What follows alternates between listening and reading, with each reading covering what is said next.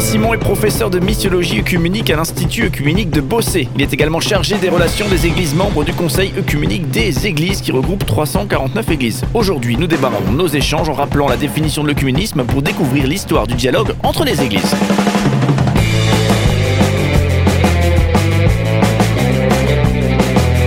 Cinq colonnes à la notre invité de la semaine.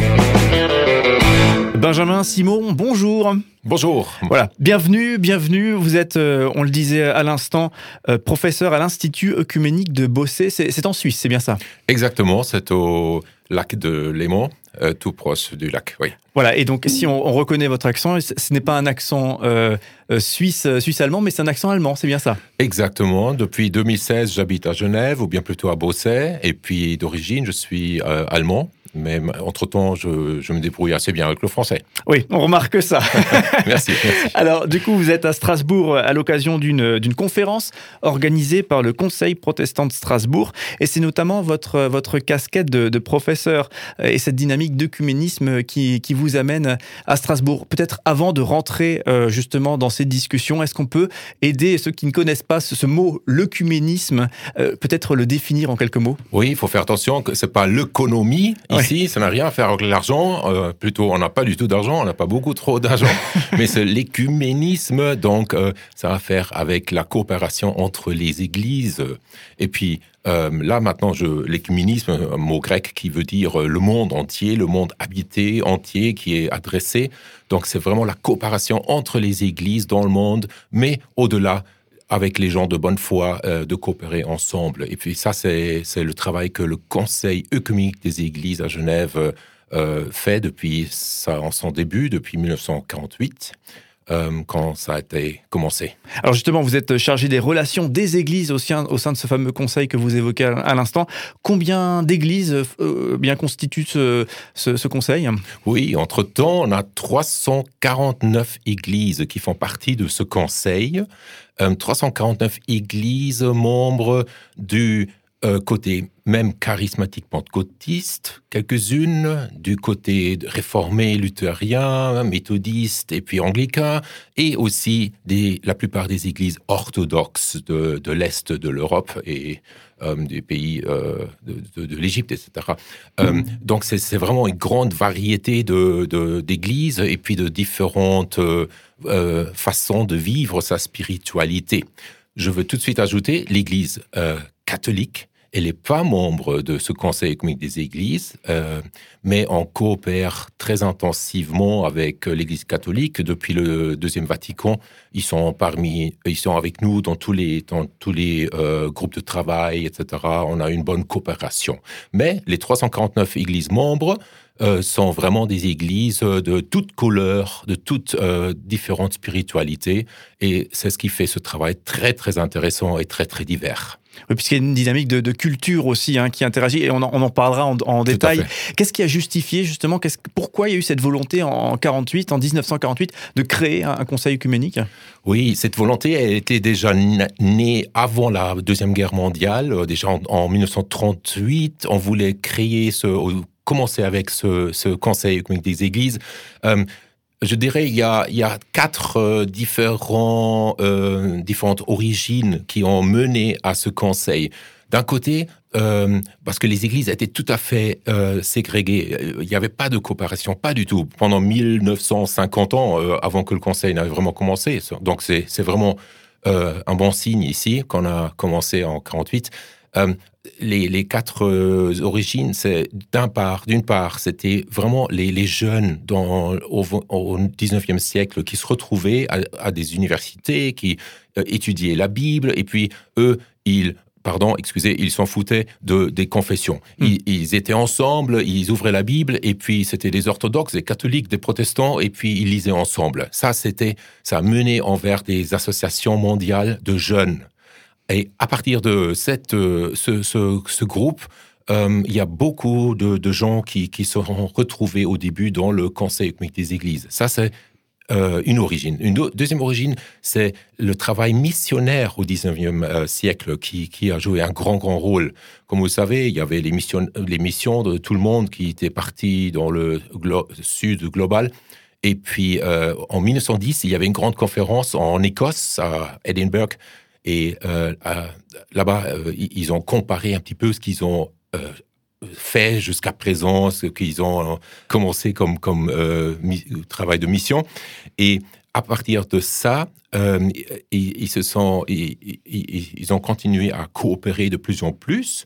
Et à partir de ce, deuxième, euh, cette deuxième origine, il y a un groupe, surtout des Anglicains, qui ont dit ouais, maintenant on a comparé ce qu'on a fait, ce qu'on a euh, achevé au 19e siècle, mais il faudrait aussi qu'on travaille théologiquement ensemble. C'est bien qu'on s'est retrouvé entre anglicains et puis orthodoxes, pardon, pas orthodoxes, mais anglicains et puis luthériens, réformés.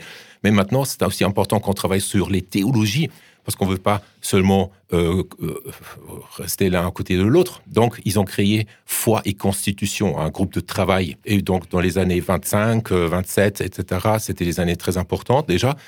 Et euh, un quatrième, quatrième origine, c'est aussi à partir du 19e siècle, on avait remarqué avec la révolution industrielle que les gens avaient besoin d'aide. Il y avait de plus en plus de pauvres. Il y avait des gens qui allaient dans les villes pour chercher du travail. Il y avait des, enfants dans les rues, etc. Alors là, les églises ont commencé le travail diaconique et caritatif.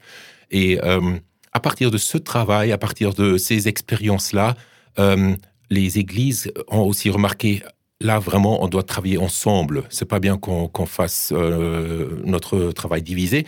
Et là il y a un groupe Life and Work la vie et le travail, qui se sont appelés comme ça, euh, qui est parti, qui est départi, euh, qui, qui s'est constitué à partir de cette expérience diaconique.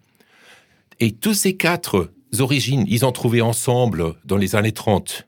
Et ils voulaient commencer ce, conseil des églises. Et même, ça, il faut surtout pas oublier, en 1920 déjà, le, euh, patriarcat orthodoxe à patriarcat œcuménique orthodoxe à Constantinople, Istanbul, ils ont déjà parlé d'une ligue des églises, qu'il fallait fonder une ligue des églises parallèle aux ligues des nations, le prédécesseur de, de l'ONU. Euh, et puis euh, là, il y avait même du côté orthodoxe, déjà en 1920, l'idée qu'il fallait s'asseoir à une table ronde, disons, travailler ensemble, faire quelque chose ensemble. Donc toutes ces différentes... Euh, euh, origines ont mené à 1938, quand, on a dit, allez, il faut coopérer, il faut travailler ensemble. Et ils voulaient déjà commencer ce conseil, mais alors il y avait cette terrible guerre qui, a débuté et ils ne pouvaient pas. C'était donc repoussé pour 48. D'accord, donc 48 naissait le Conseil œcuménique euh, des Églises. Et on le rappelle, hein, Benjamin, Simon, vous avez aujourd'hui la, charge des relations entre les, Églises membres, plus de 300 Églises hein, qu'on citait. 349 entre-temps, ouais. Voilà, donc un, joli chiffre. C'est vrai que, euh, alors, on parle de, relations entre, entre confessions chrétiennes, finalement. On a en souvenir peut-être nos, parents, nos grands-parents, avec ces, querelles de village presque. Hein. Mmh, euh, en tout mmh. cas, c'était comme ça chez nous. Les catholiques d'un côté, les protestants de l'autre. Mais aujourd'hui, on a presque la la sensation que, que c'est bien derrière nous tout ça, qu'il n'y a plus du tout de, tension entre, en tout cas d'un point de vue extérieur, peut-être entre euh, les différentes confessions chrétiennes. Quels sont les, enjeux de l'œcuménisme aujourd'hui? Pour, pour, en être bref, il y a toujours encore des tensions. c'est tout clair. Et, peut-être d'autres tensions, mais, mais ce n'est pas vraiment, vraiment pas le, le, travail le plus facile de, pour, de, de, faire venir les, les églises, les représentants d'églises à une table pour discuter des questions théologiques, mais aussi des questions, disons, sociopolitiques et aussi des questions éthiques. Tout cela euh, joue euh, et puis joue un rôle important. Il y a des questions encore qui, euh, entre, qui fâchent, entre guillemets, en tout cas, qui, où, effectivement c'est difficile de, se retrouver.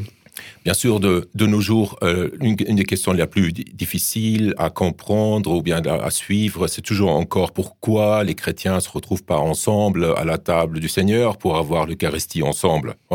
Là, il y a toujours encore, malheureusement, euh, pas la possibilité de, de que toutes les églises, tous les représentants, tous les chrétiens de toutes les églises se retrouvent ensemble à une table.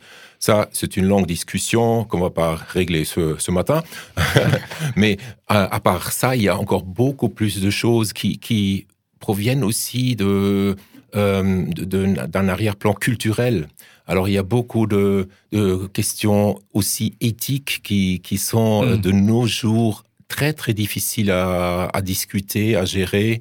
Et puis là, il y a des églises qui ont des opinions très très différentes l'un de l'autre, mais nous, comme Conseil économique des églises, on veut vraiment que qu'on reste ensemble à une table pour qu'on continue à discuter, même si on est d'opinions différentes d'ici de là. Mais tout ce qu'on a déjà fait dans les 70, 70 ans qu'on est ensemble, c'est beaucoup. Il y a beaucoup qui, qui s'est développé. Discuter, être en relation, avoir des vrais liens malgré des divergences euh, et des diversités d'opinions. tout un enjeu, on imagine, et, Benjamin Simon va en parler toute cette semaine. Hein. Vous qui êtes à, Strasbourg à l'occasion d'une conférence organisée par le Conseil protestant de Strasbourg. On le rappelle, vous êtes professeur à l'Institut œcuménique de Bossé et chargé des relations des églises, membre du Conseil œcuménique des églises. On vous retrouve demain pour continuer cet échange passionnant. Merci, bonne journée.